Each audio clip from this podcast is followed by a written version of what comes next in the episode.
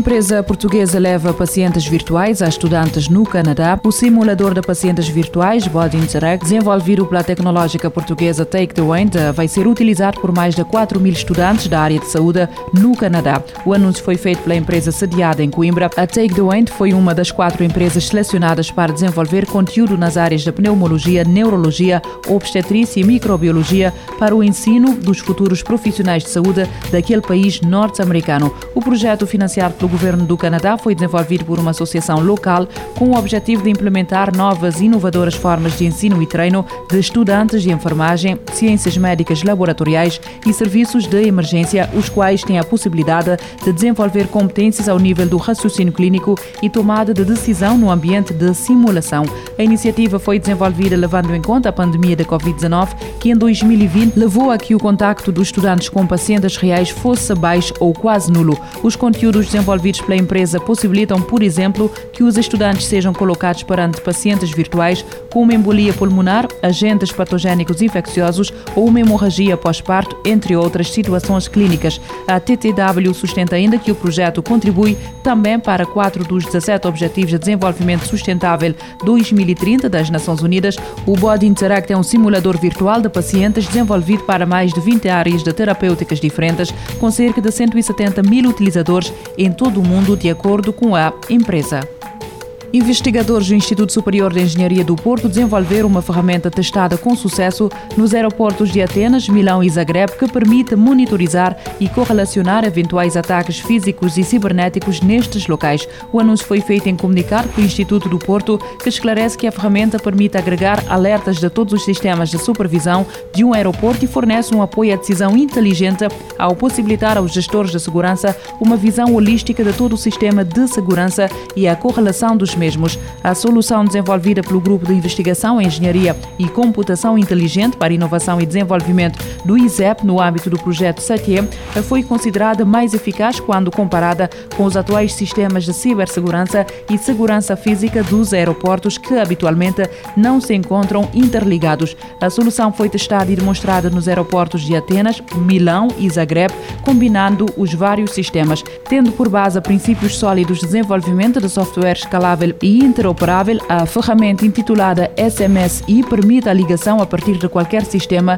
mesmo que este seja externo à plataforma SATI. Os trabalhos dos operadores de segurança é facilitado pela inteligência artificial ao permitir que estes foquem a sua atenção nos acontecimentos determinantes para a ocorrência de ataques e acelerem a sua análise, colocando em prática estratégias de remediação de acordo com o comunicado.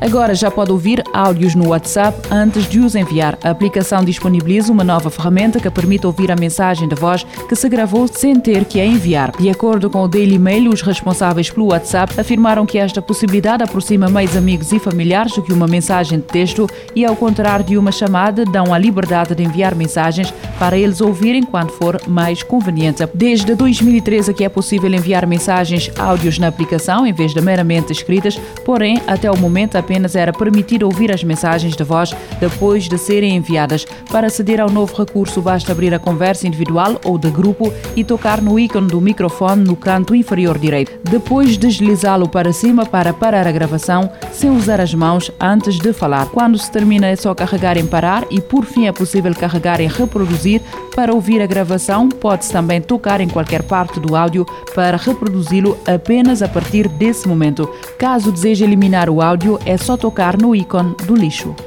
Escreve diários. Estas são algumas aplicações Android que deve considerar. Manter diários pode ajudar não só a preservar memórias, como ainda ser uma forma de relaxar ou como exercício da escrita. Se ainda recorre a cadernos, é provável que venha a passar por um problema de espaço em casa, motivo pelo qual deve considerar uma mudança para aplicações.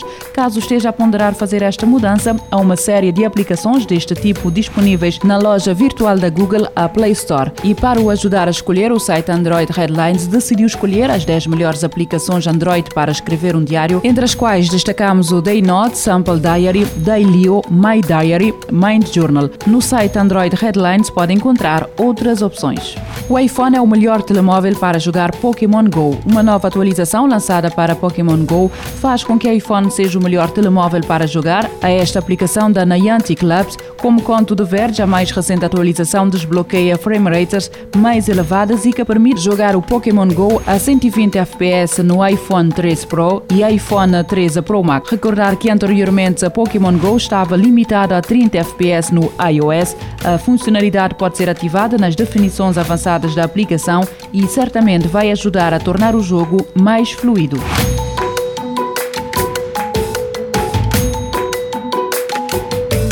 Futuro agora, com o apoio da Agência Reguladora Multissetorial da Economia.